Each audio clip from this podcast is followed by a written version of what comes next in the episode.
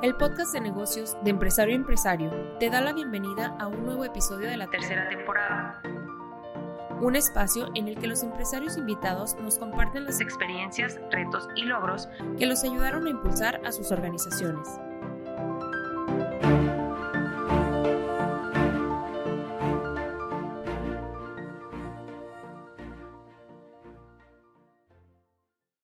Hola, ¿qué tal? ¿Cómo están todos? Bienvenidos a la nueva capítulo del podcast de Empresario Empresario producido por Tesseler.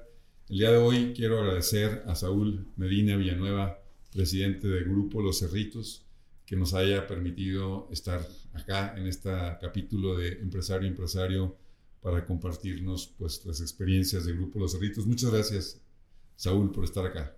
No, el agradecimiento es mutuo, Luis Gerardo. Y pues la verdad es que un placer recibirte y esperemos poder estar pues a la altura de... Claro que sí, claro que sí, Saúl. Pues mira, eh, yo quisiera para los escuchas que nos platiques un poco qué, qué es Grupo Los Cerritos, qué hace Grupo Los Cerritos. Fíjate que pues, es una historia larga, realmente Grupo Los Cerritos tiene 23 años, en mayo cumplimos 23 años de fundado, pero Grupo Los Cerritos nace a raíz de la necesidad de innovar un poquito más en lo que mi padre había hecho, ¿no? Mi papá, pues, él empezó a producir aguacates hace 50 años y de alguna forma nos enseñó a pescar, ¿no? Nos llevó a las huertas a que les agarráramos el cariño y pues finalmente, para no hacer un cuento muy largo, este, Luis, yo dejé de estudiar en la secundaria y me salí a trabajar, ¿no? Entonces, eh, el sueño de mi papá es que yo fuera ingeniero agrónomo. Yo le dije, sabes qué, papá, yo voy a estudiar lo que yo ocupe para agronomía, porque mi, mi, mi, plan es producir, ¿no? Entonces, lo que yo ocupe lo voy a estudiar y en ese sentido, pues me siento muy conforme porque pues he estudiado lo que yo he requerido, ¿no? Entonces,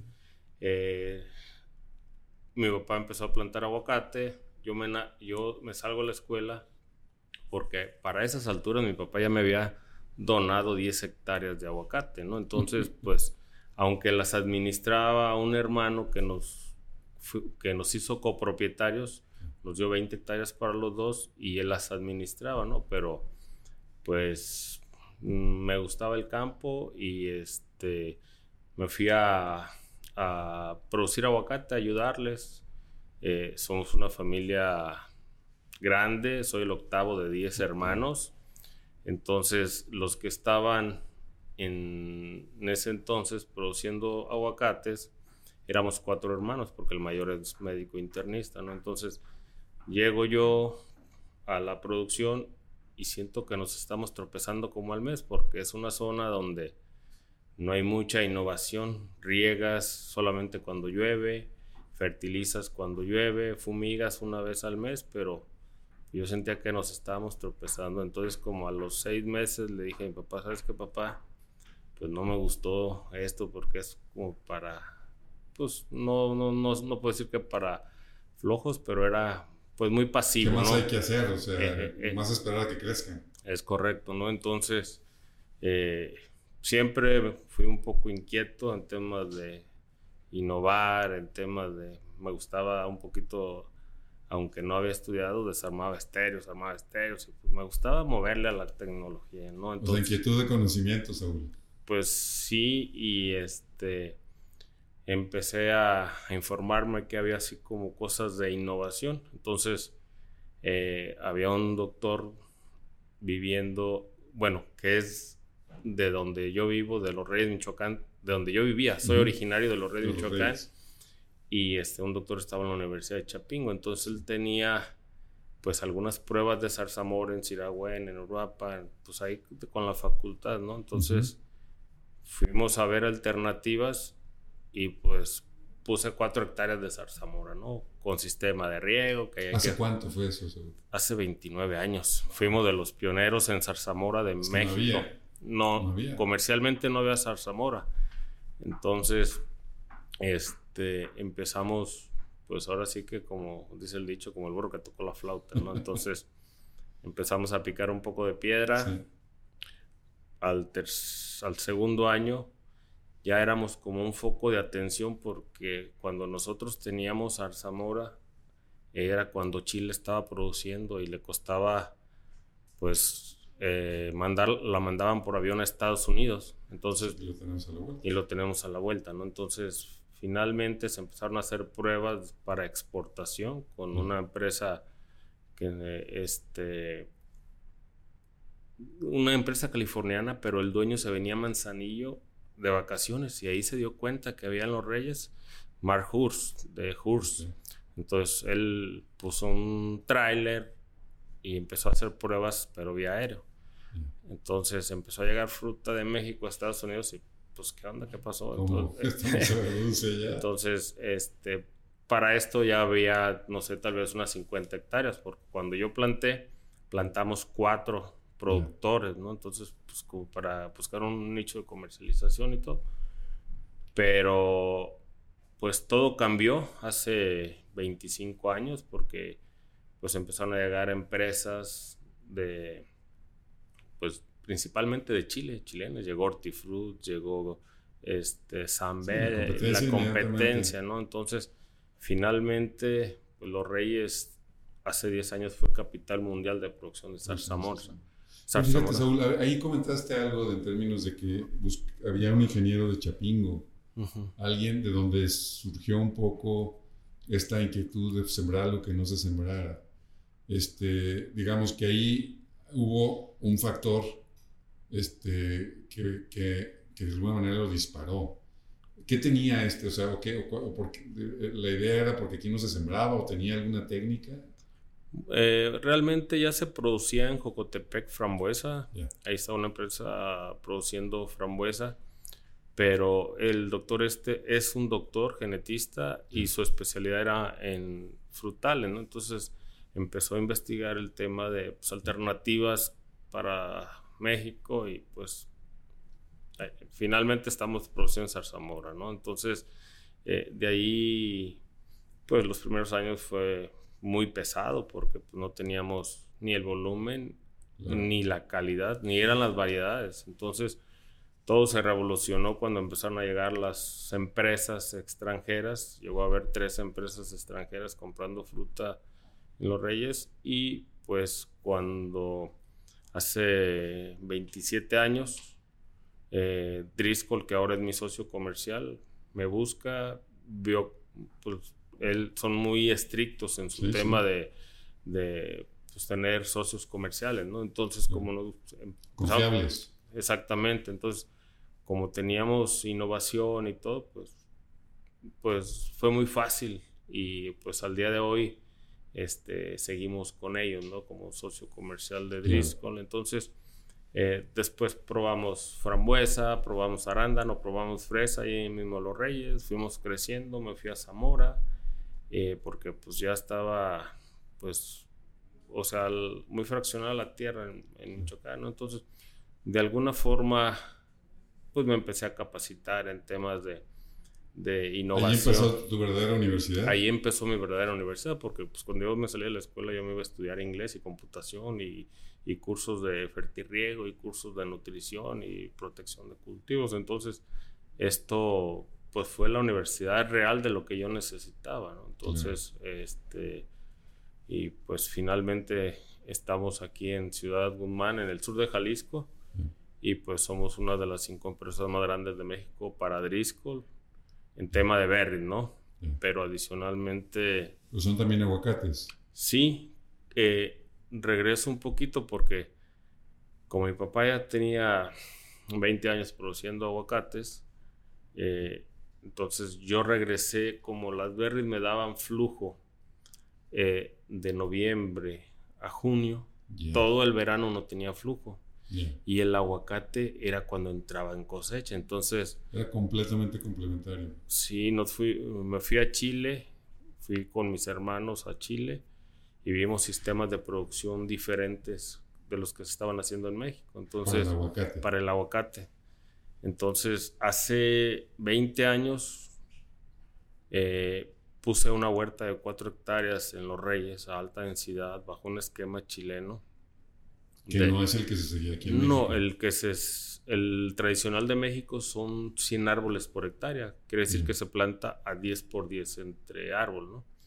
Entonces, el sistema que empezamos a plantar fue a 6 por 3, que son 555 árboles por hectárea, con sistema de riego, que los fertirrigas todos los días, aunque es un Chorrito. chorrito, pero pues es un ser vivo y pues hay que alimentarlo Sí, diario. ¿no? Entonces, cambiar un ¿Eso poco hace más eficiente el uso del agua? O sea, consumes menos agua. todo.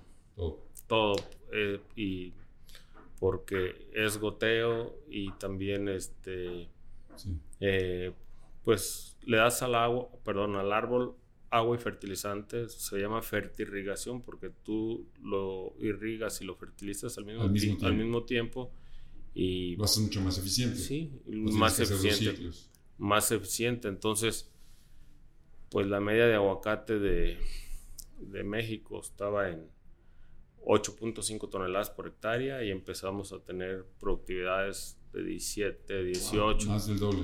más del doble. Y al final del día, en estas, con todo lo que se ha innovado y con todo lo que se ha crecido bajo ese sistema, pues ahora estamos hablando ya de productividades. Mi presupuesto está en 22 toneladas por hectárea. Y, y Empezando de 7, ya estás hablando de 3 veces. sí es correcto. Entonces ahí pues son varios factores. No hay es eficiencia del suelo, es eficiencia del agua, es eficiencia de fertilizantes. Entonces son pues muchos factores, ¿no?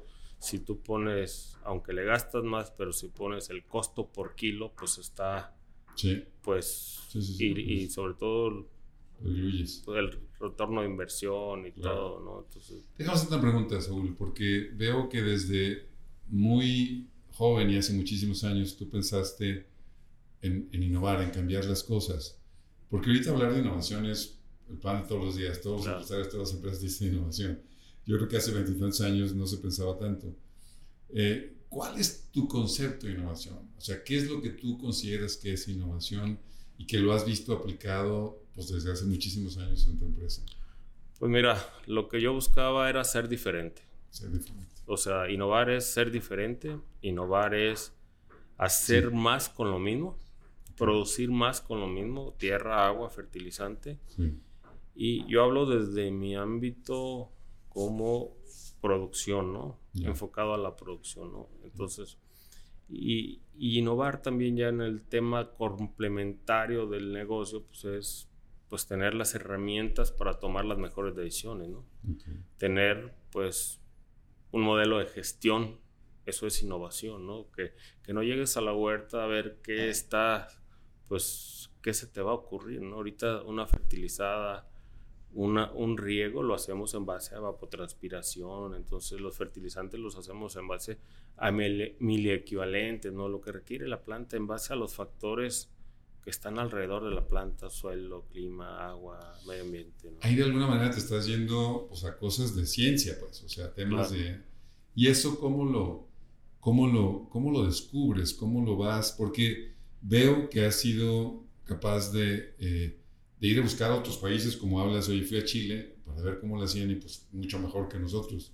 Y luego hablas de fertilizantes, oye, no, pues no tires fertilizantes, ponle nomás lo que necesita.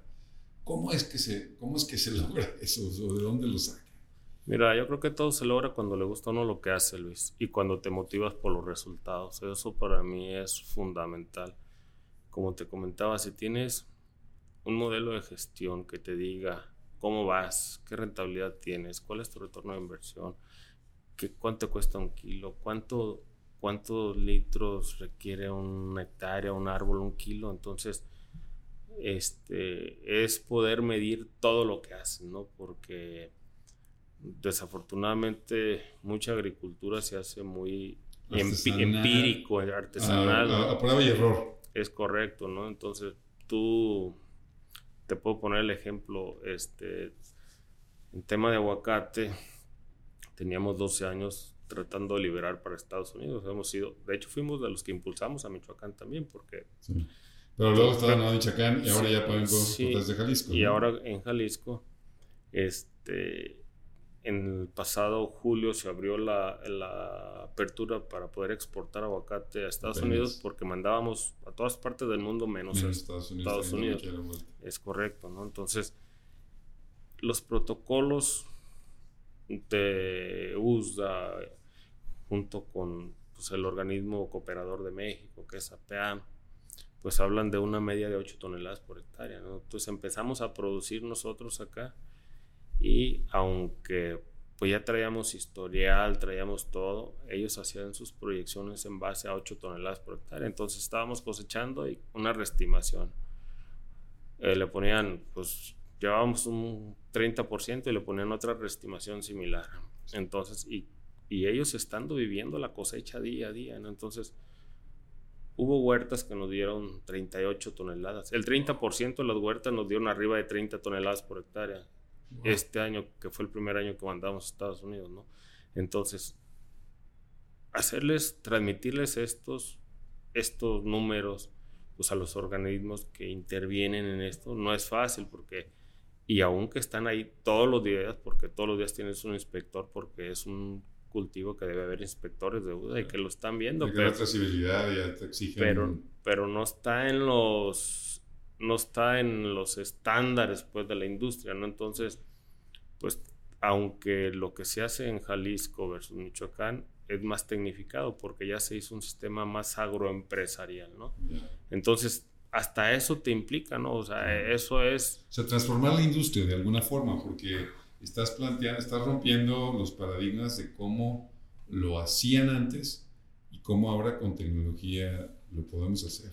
Es correcto. Entonces, este, pues me ha tocado pláticas donde, pues desafortunadamente se metió mucho, mucho doctores, pues fue un boom de, del cultivo, ¿no? Y se metieron licenciados, todo. Entonces, pues cuando los precios son buenos, pues mitiga los errores, ¿no? Pero cuando los precios son razonablemente buenos como este año, pues sí ya los, los que hacen las cosas bien. pues sobresalen y los que hacen las cosas mal, pues no, no, la pasan muy bien. Entonces, por eso es que ahora, pues pasó lo mismo que la arándano, ¿no? Se hizo una moda, pero este, realmente, pues son muchos años de experiencia, ¿no?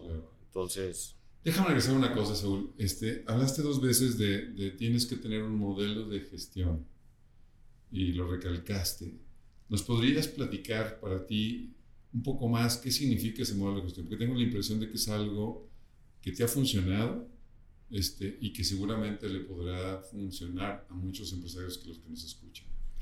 Fíjate que, pues, mi necesidad de, de aprender y de pues mm, hice el IPAD, el AD2 en el 2014-15, luego descansé un año, pues para aplicar un poquito lo que hacía.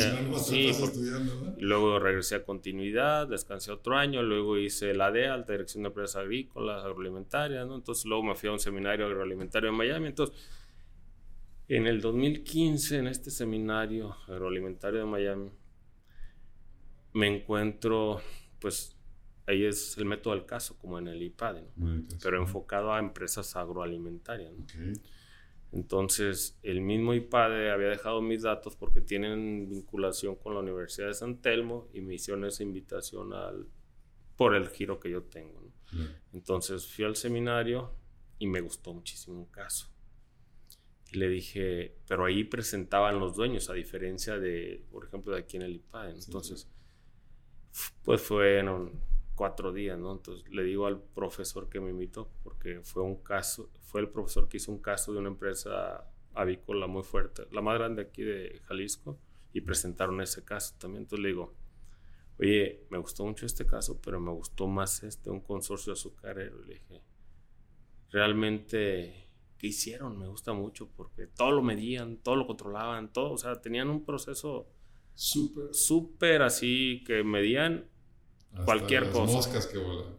Entonces le dije, me gustó mucho ese caso, pero yo me junté con el CEO y pues, me da trabajo, o sea, que, que comparta. Y me dice, no te preocupes, no hay nada que, que una copa de, tinto no arregle. Entonces en la noche nos, nos, juntó. Entonces, lo único que no le sacaba nada, y me dice, ¿sabes qué? Es que contraté una consultoría. Y este, integral de la A a la Z, ¿no? Checar procesos, controles, que es un jornal, que es un, O sea, hacer un presupuesto, hacer, aunque nosotros ya veníamos trabajando con presupuestos, todo eso, pero yo le, yo, le comentaba, oye, ¿pero qué hiciste? No, es que contraté a un consultor. Oye, yo también he contratado consultores, pero me gusta lo que tienen, ¿no? Y al final del día me dijo, contraté a tal empresa. Para no hacer el cuento largo, este, me metí a internet, vi que estaban en Monterrey, los contacté y el martes teníamos reunión de consejo aquí, le dije que se podía venir para que nos presentaran a ver qué hacer.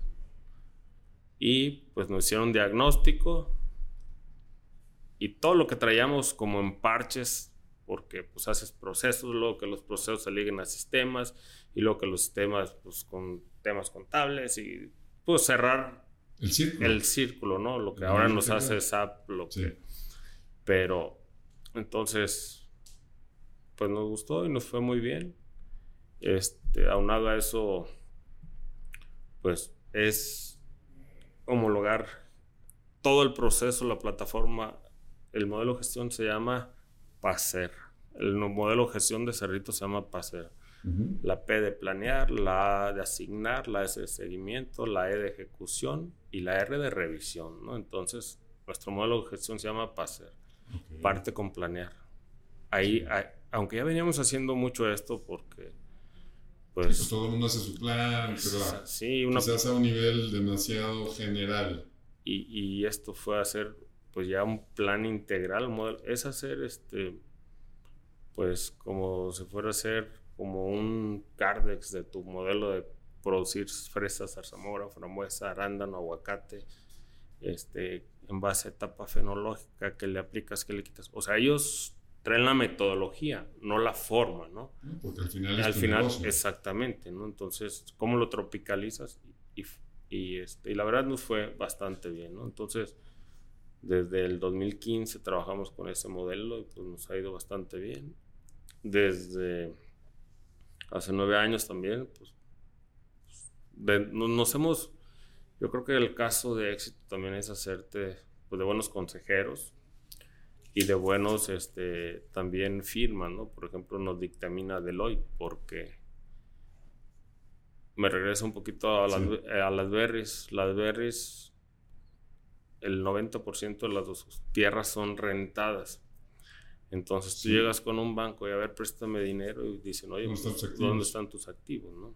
Entonces, no, desde que hace nueve años que empezamos con Deloitte, pues nos, nos sometimos a las normas internacionales financieras, IFRS, ¿no? Entonces, eso, pues, ¿qué nos da? Pues poder darle un valor a tus activos biológicos, como una planta de aguacate. No es lo mismo cuando la pones tú, que es un gasto que vale 100 pesos, cuando te produce X cantidad de kilos, ¿no? Entonces, pues todo eso nos fue llevando a tener un modelo de gestión muy limpio, muy transparente, muy claro, este, donde cuánto vale la empresa, o sea, por, por esas normas y por ese modelo que tenemos con esta firma, pues tienes que hacer avalúos cada año, ¿no?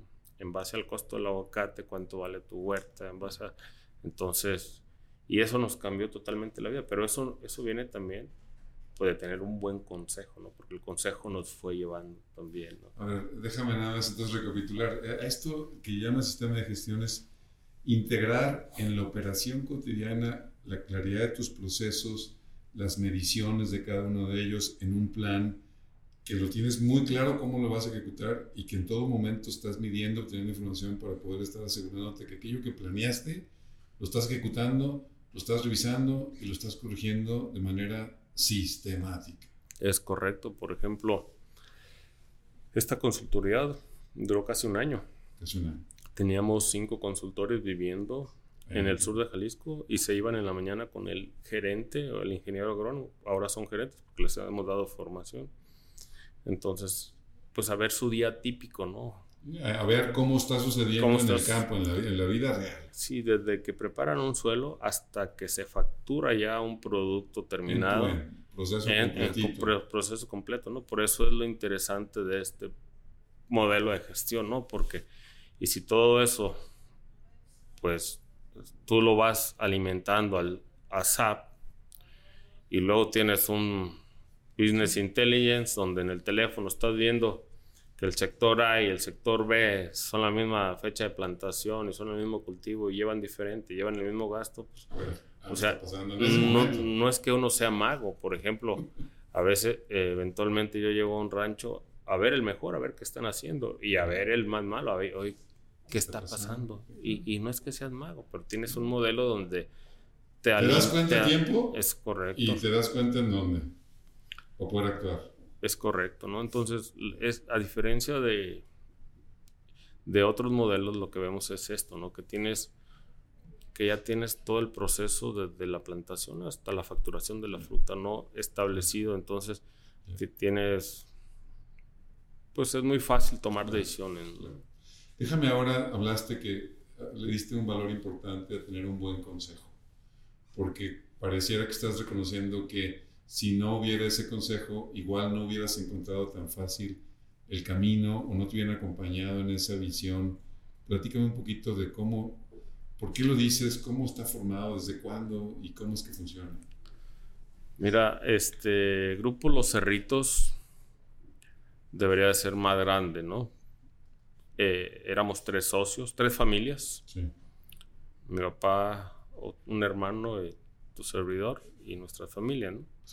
Entonces, eh, realmente al tener un socio estratégico, socio comercial estratégico, como es Driscoll, que es el más grande del mundo en berries, y como es Mission, que es el más grande del mundo en aguacate, que pues obviamente por algo nos escogieron, ¿no? Entonces tenemos, pues todo está muy fácil, ya, si, si, tú, si producimos calidad, ya está vendida la fruta, entonces yo no me preocupaba mucho por vender, yo me preocupaba por la estrategia, por crecer, por modelo de gestión, por pues, ver dónde nos era más rentable y por ahí irte, ¿no? Entonces, eh, el consejo, o sea, yo siempre busqué ser lo más transparente por el tema de la familia, ¿no? Porque, haz de cuenta, yo operaba el 100% de la empresa, todos los martes en las reuniones de consejo estaba mi hermano que era socio y una hermana que era contadora que nació con la empresa. O sea, cuando ella terminó su,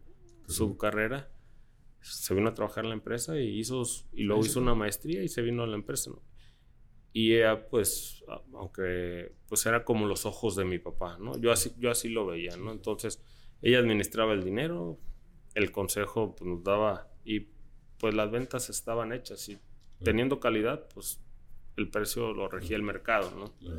Entonces, pues eso me dio muchas herramientas para mí tomar decisiones, ¿no? Entonces yo quise ser muy institucional. Fue el objetivo de venirnos a Guadalajara, tener los mejores consultores, porque en un principio yo me vine a vivir hace 14 años por otro tema, por, no por seguridad, por un tema de atender a, pues, a un hijo. Pero este, lo primero que busqué es un consejo, porque pues si yo, veía la dinámica, fue como ha sido pura reinversión, reinversión, crecimiento, pues teníamos que tener estructura porque pues saben, hay muchas historias de terror, ¿no? Entonces yo le apostaba mucho al tema institucional. Fui al IPADE, mandé a mi hermana que estaba aquí al IPADE, a mi brazo derecho en producción al IPADE, entonces pues tener una visión. formar a tu equipo de trabajo para que puedas realmente dar resultados. Es correcto, ¿no? Entonces, yo quería, todos los martes eran reuniones de consejo consultivo para ir, pues los procesos, que los procesos queden en sistemas, que los sistemas queden en...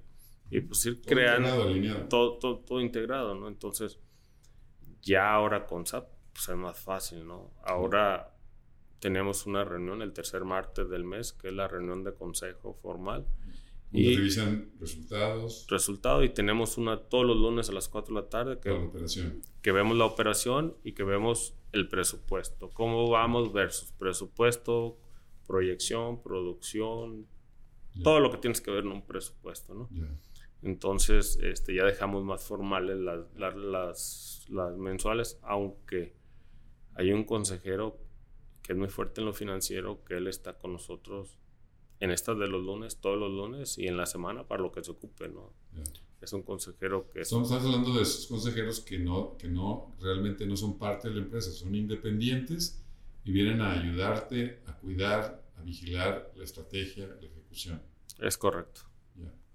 Sí, entonces, y fíjate que fue una, yo pues con la inercia de crecer, crecer y hacer las cosas bien, una amiga que tengo muchos años de conocerla por el tema de seguros, me dijo, oye Saúl, ¿has pensado que es una familia muy grande y que deben tener como un poquito de orden y y ella me recomendó a este consejero. La verdad es que hubo mucha empatía y pues aún sigue con nosotros. Me dio mucho trabajo que entrara porque trae firmas muy importantes.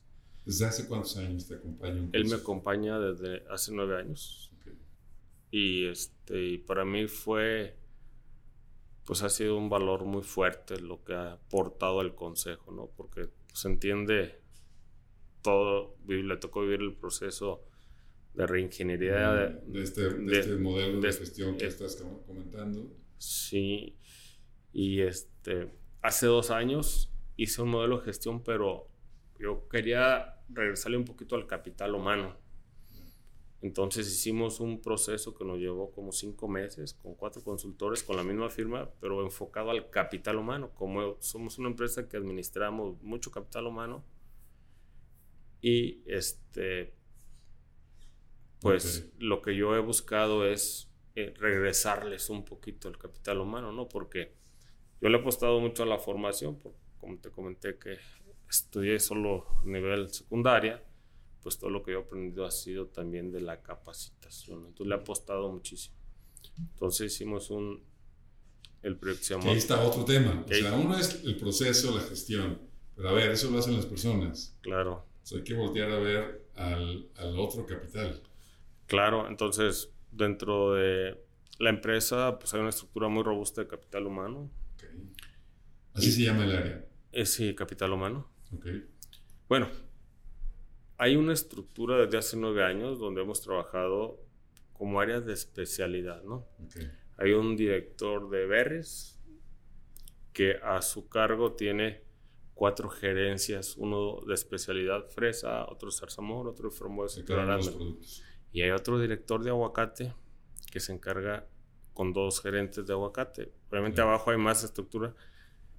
Y tenemos las áreas de especialidad como protección de cultivos, como monitorear de plagas, todo lo que tiene que ver con nutrición, otra especialidad. Entonces lo que buscamos es hacer especialistas, no todólogos, pues, ¿no? Entonces para que tengan profundidad. Hay una estructura muy robusta para poder hacer todo esto, que, para poder llegar a estas productividades que tenemos. ¿no? Entonces, lo que... necesitas procesos, necesitas tecnología, necesitas gente capacitada. Sí, y, hablando de berries, por ejemplo, por cada hectárea tenemos siete gentes. Y hablando de aguacate, por cada siete hectáreas tenemos una gente. Es lo opuesto. Entonces, este, somos cerca de 3.000 colaboradores dentro de la organización. 3.000. Y hay una estructura muy robusta, o sea, pues de administrativa. ¿Por qué? Porque para administrar tanta gente le damos vivienda muy digna a 2.000 colaboradores. Eso es lo que te quería preguntar, porque yo veo que Grupo Los Cerritos tiene una gran vocación social, de responsabilidad social. ¿Cómo está esto que le da vivienda a, una parte importante de tus trabajadores, Saúl? Fíjate que tenemos seis años donde ya la gente, pues no es suficiente, es un trabajo muy digno porque está 100% formalizado. Desde mi papá, desde que yo me empecé con este proyecto, él me fue muy claro. Dijo, aquí, si te quieres que te vaya bien, tienes que cuidar la gente, eso es uno. Tienes que ser justo con la gente, porque si la gente no va a hacer nada. Y si hace las cosas bien, te va a ir bien. Y si hace las cosas mal, te va a ir mal. Las cosas a medias son de mediocres. Así fue como mi bendición cuando me salí de la escuela. Entonces eso me quedó muy grabado, ¿no? Entonces yo, yo he tratado de, de ser muy gente con la gente, ¿no? Por ejemplo, yo no tengo protocolos. A mí no dejo que ningún colaborador me diga Don Saúl. Este, ¿Por qué? Por abrir esa confianza, ¿no? Entonces, mm, realmente realmente le damos, empezamos a traer de 16 años gente del sur. Del sur de México. Del sur de México. Que pues no tenían nada. Que no tenían, es más, nunca habían utilizado un WC. Era letrina donde estaban, o sea, una regadera, ¿no? Es más, al principio querían quitarle hasta la cebolla de la regadera. querían que les cayera el chorro, que porque hasta les daba un masaje el chorro, ¿no? Entonces, este, pero pues son culturas, ¿no? Entonces empezamos a hacer un modelo, pues cómo ser lo más justo con esa gente. Y desarrollamos vivienda donde hay una trabajadora social, hay un psicólogo, hay un doctor, tienen su consultorio, hay un expediente de todos los trabajadores, este, hay un área de mantenimiento, hay un área de atención al colaborador y este, una escuela. Este proyecto se truncó un poquito por el tema del COVID, más adelante te comento. Escuela para formarlos, porque sí, no, creciendo. Una escuela en línea de alfabetización, porque mucha gente de esos no, no, tienen ni, lo básico, ni lo básico. Educación básica. Entonces le apostamos, hicimos un convenio con el INEA, pusieron ahí, pusimos un aula y ellos iban profesor. Y, y, también este, hicimos un plan con la Secretaría de Salud, todas las campañas, el día del cáncer de mama, pues iban a hacer estudios, el día de de pues, hacer tratamientos dentales, todas las campañas de oftalmología y todo. Entonces nos certificamos como un albergue promotor de la salud, aunque le llamamos posada. Nosotros quisimos cambiarle el concepto de albergues al, a las viviendas, le llamamos posadas, porque nosotros le llamamos huéspedes ahí dentro, ¿no? y dentro de las operaciones le llamamos colaboradores. ¿no? Entonces, realmente, pues es sentirlos parte, parte, de... parte de es correcto, ¿no? Y pues que tengan una vida muy digna, ¿no? Dentro de las viviendas hicimos este un área para que les prepararan, por ejemplo, comida, contratar un tercero y controlarlo. El área de nutrición hay una nutrióloga que les da la dieta en base para que estén sanos, para que estén sanos, para que tengan las energías pues, sí, que, que, esté como balanceado, ¿no? Y, y, certifica también la calidad de los alimentos, ¿no? Entonces, em, pusimos un comedor industrial y como tenemos gente de Oaxaca, Chiapas, son muchísimos dialectos y muchísimas culturas. Y lo que uno no come, el otro sí come y, y fue complicadísimo. Te puedo, te puedo decir que... No le gustó a todos y de tantos lugares. Que la sal de grano ellos dicen que es para los animales. Ellos comen sal de... Por ponerte un ejemplo, ¿no? Entonces, hicimos una encuesta y pusimos 50 planchas en una vivienda de 600 personas, ¿no? 50 planchas y unos refrigeradores grandes y empezaron ellos a preparar. Y más bien les pusimos una tiendita controlada para que, para que, les administraran los, las materias primas. Las materias primas, lo básico, ¿no? Sí. Porque hay un día que se les lleva al pueblo y todo, ¿no? Pero para no hacerte abundar más, este, ahí Masterchef Cerritos se hace todo el plan, ahí, hay la voz Cerritos, o sea, hay todo el área de atención a, los trabajadora social y atención a colaboradores. Hay torneos de fútbol, tienen canchas de multipropósitos, de básquetbol, de fútbol, y este, hay torneos, se hizo la voz Cerritos, Masterchef Cerritos, entonces los hemos enseñado a reciclar el aceite, a reciclar el PET, a reciclar el cartón y pues a cambiar las culturas, ¿no? Los baños tienen mármol, los baños de las viviendas tienen mármol porque queremos que así, que sea digno. Como si tú fueras a usarlo. Es correcto, ¿no? Entonces le apostamos mucho al bienestar del trabajador, ¿no? Entonces es yo te puedo decir, podré tener la huerta más espectacular, pero si no tengo gente, te, te ponía el ejemplo de que por cada hectárea ocupo 8, entonces 7. Entonces, realmente sin gente no somos nada.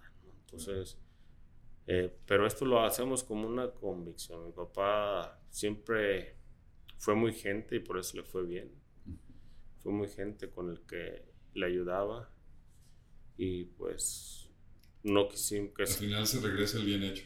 quisimos pues seguir su legado, pues, ¿no? Entonces, este, pues le hemos apostado a que la gente esté conforme, nos da mucho gusto ver cómo llega una gente y cómo se va, y que me digan, apártame la habitación fulana de tal, porque yo voy a regresar. Oye, es súper interesante, la verdad es que yo creo que hay una integración, observo pues de, de fuera, Saúl, una integración muy importante del valor de la persona y todo lo que hacer por la persona con tema de, de gestión, de tecnología, de, de, es decir, una sin otra, creo que no te funcionaría, ¿cierto? No. O sea, no puedes tener la mejor operación si no tienes a la gente a gusto, tranquila, trabajando bien y formada. Porque una gente que no está formada, pues quiero pensar que no hará la chamba tan bien como alguien que está a gusto y está formado. ¿no? Sí, la verdad es que ahí tenemos una universidad virtual Cerritos. Ah, o sea, tenemos un plan individual de desarrollos. Las personas que participan en este proceso son más de 150 que tienen un plan individual de desarrollo. O sea, dentro del proyecto que te comentaba de hace un par de años, este, quedó un PID, su rueda de la vida de cada persona, cómo está en su tema espiritual, familiar y lo que buscábamos en este proyecto era regresarles un poquito, que pudieran planear en base a nuestro modelo de gestión para que ellos tuvieran más tiempo para regresarle a su familia. ¿no? Entonces, este proyecto, por eso le pusimos Cerritos Balance, el balance entre familia, empresa. ¿no? Entonces, hay una universidad, todo el que tiene una responsabilidad, hay una universidad virtual Cerritos, que si tú te metes y quieres aspirar a ser gerente, Ahí están los cursos. Hay un desarrollo organizacional que valida todos los procesos, pasa por un filtro y te puedo decir que en seis años que empezamos a traer gente del sur, ahorita ya traemos hasta algunos gerentes del sur que no sabían, obviamente ellos te están administrando la producción, te están administrando el surquero, la nutrición. Entonces, pero ahí está, o sea, hay una universidad virtual Cerritos que no es un límite para la gente, ¿no? O sea, el que quiera aspirar y tenemos un plan de desarrollo catalogado como pues, básico, o sea, lo que es un líder básico, líder A, B, C, D, y en base a esto, para tú llegar a ser gerente, ocupas pasar esto, esto, esto y esto. Es súper claro, o sea, aquí está la, la, posibilidad de desarrollo, es tu responsabilidad, si quieres tomarlo, hay el medio para lograr hacerlo. Sí, entonces le hemos apostado muchísimo, A, la, a, la, capacitación, ¿no? Entonces, eh, todos tienen su rueda de la vida, todos tienen su y, ellos tienen que ir alimentando su, en base a, por ejemplo, en esta universidad virtual está, si yo estoy mal, no sé, en... Tema social familia. Social familia, o sea, hay cursos específicos para, que te desarrolles, para que te desarrolles y, y, entonces es, es integral. No hay área de oportunidad como en todas partes porque pues empresa grandes problemas. ¿no? Pero, vas aprendiendo con esos temas, ¿no? Que va, uno no puede tomar todas las decisiones correctas, pues siempre hay un factor de, de error, ¿no? De, que puedes aprender. Sí, es correcto, ¿no? Y pues la verdad es que pues la satisfacción, ¿no? De cómo ves también a esa gente, cómo ves, pues...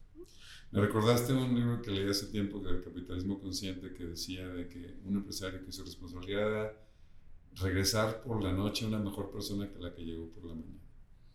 Y yo veo que ustedes lo cumplen pues es, es lo que nosotros buscamos, ¿no? Porque no puedes tener huertas de 10 con colaboradores de 5. Yo siempre he dicho eso, ¿no? Entonces, debe ser equitativo. La verdad es que eh, todo el tema de responsabilidad social, como te comentaba, yo buscaba ser diferente. ¿Qué hacen los aguacates de Michoacán? O sea, están, hay fama de deforestación, hay fama de una cosa, de otra pero vamos a hablar del tema de deforestación. Entonces, yo me certifiqué, fui la primera empresa certificada en México con Rainforest Alliance en el tema de aguacate. Para que sea sustentable desde el punto de vista de la ecología. Sí, pero son muchos factores. Todo el mundo piensa que es la ecología. Rainforest Alliance, si tu lista de productos es 20, te reducen a 10, porque tienes que ser menos este, Menos diversidad, pero mejor en cada una de las cosas que haces. O sea, que no, que no uses sobreproductos. pues te obliga a tener un manejo integral que es preventivo, preventivo. ¿no? Te revisa las nóminas de los colaboradores, cuántos días de vacaciones tiene, si los tomó, si no los tomó, si las horas extras, si los domingos, si las, tardeadas, a las personas. Para que realmente sea digno el trabajo. Y eso te lo certifican. Y que no hayas deforestado en los últimos 13 años. Van a los planos cartográficos a revisar que donde están las plantaciones no haya instalado un árbol. Al contrario, estamos plantando árboles en las periferias de los ranchos. Entonces, eh, eso es una gran responsabilidad, pues, para un negocio como este. Y eso me abrió la puerta porque hace nueve años puse el empaque porque quería darle un valor agregado al, al, aguacate. En tema de ver está muy resuelto porque Driscoll es mi socio comercial y yo produzco y él vende. ¿no? Pero, en aguacate, pues yo ya teníamos una producción importante y quería darle un valor agregado porque ya teníamos todas estas certificaciones, algo diferente a lo de, a lo de Michoacán, ¿no? Y no es por hablar mal de, ah, tenemos huertas también, pero es un sistema muy tradicional y que se respeta y que de ahí salió esto de acá. Sí, nada, nada, más que hay que cuidar, este, hay que cuidar integralmente y como lo hiciste en el tema de traer una mejor tecnología, pues estas mejores prácticas, pues hay que compartirlas, hay que hacer que, que, se, que florezca la industria, ¿no? Sí, y bueno, ya cuando empezamos de comercializadores, pues todo nuevo, ¿no?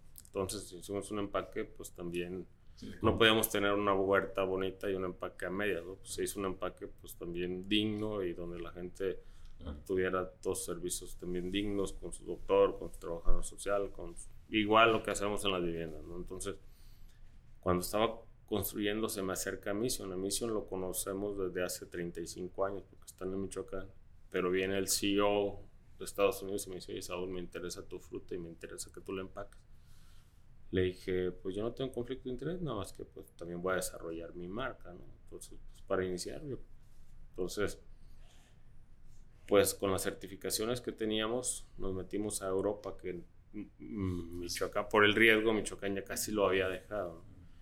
Entonces, crecimos, pues Europa te pide Global Gap, que lo teníamos, GRASP, que lo teníamos, Rainforest Alliance, que lo teníamos, todo lo que pedía el mercado lo teníamos nosotros. Entonces, crecimos muy fuerte, llegamos a ser, pues no sé, un 25% de lo que se exportaba de México a Europa, que lo estábamos haciendo, fruta propia que estaba bajo esas condiciones.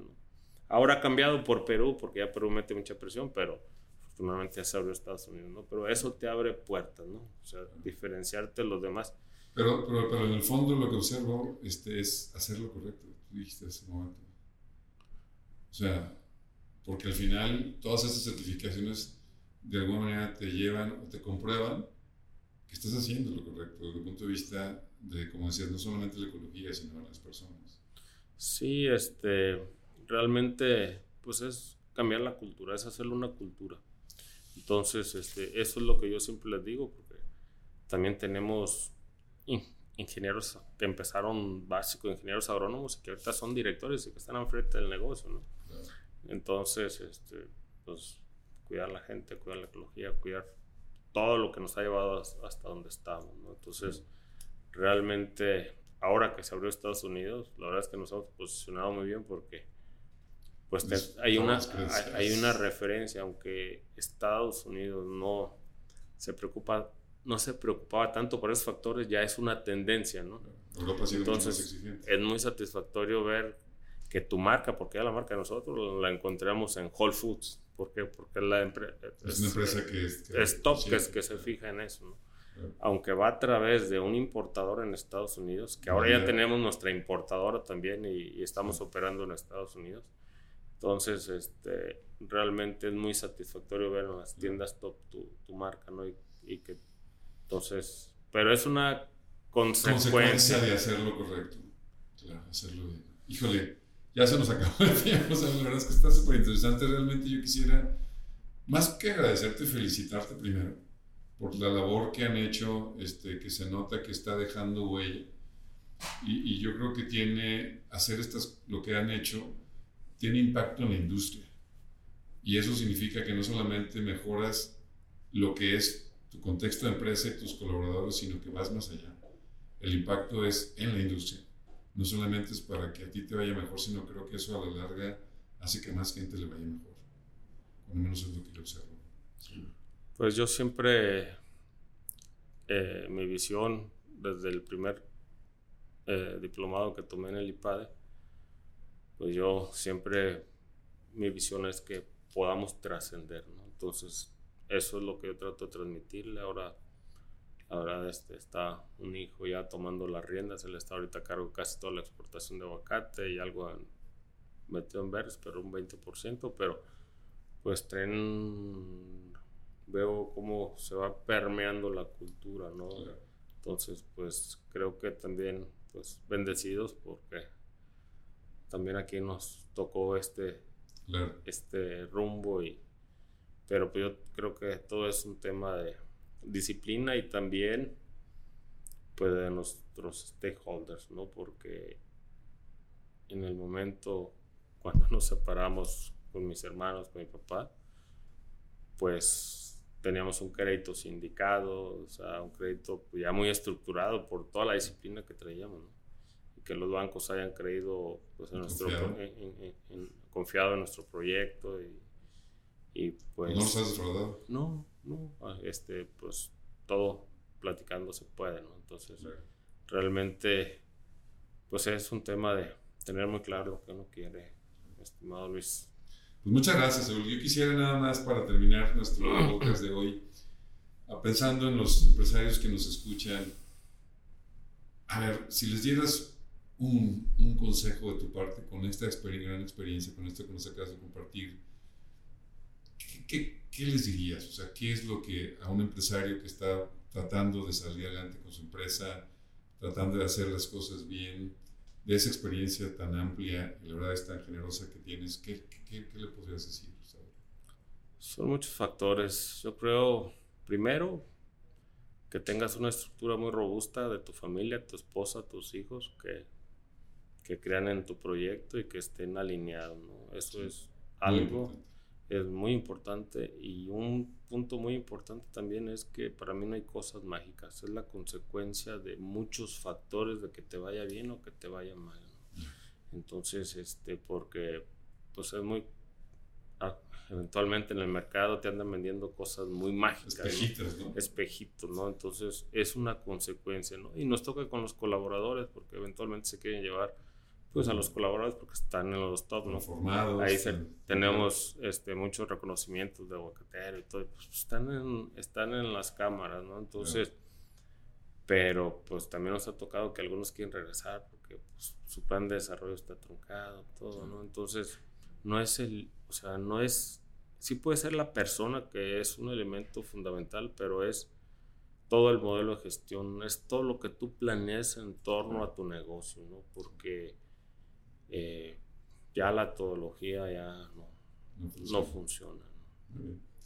Pues muy agradecido. Este, realmente te reconozco, te felicito, te agradezco que hayas eh, tenido el tiempo para compartir con las personas que nos escuchan, porque es muy valioso lo que tú este, y, todo tu equipo han hecho en, esta empresa. Te lo agradezco muchísimo. No, el agradecimiento es mutuo. Yo creo que lo más valioso es, fíjate que, perdón, eh, el 45% de los ingresos se van a mano de obra. A la gente. Y a la gente más necesitada. Yo, yo creo que es, empresas formales, yo nada más, porque si hay años buenos, años malos, que no nos desanimemos también en los años malos, porque esto es... Visión de largo plazo. Visión de largo plazo. Entonces, realmente, gracias Luis. Al contrario. Gracias. Gracias a ti, Saúl. Un placer. Gracias a todos los que nos escuchan. Nos veremos en la siguiente. Te invitamos a suscribirte al canal de Tesselar en YouTube. Encuéntranos también en Spotify, Google Podcast, Apple Podcast y en las redes sociales de Tesselar. Gracias por escucharnos. Te esperamos en el próximo episodio.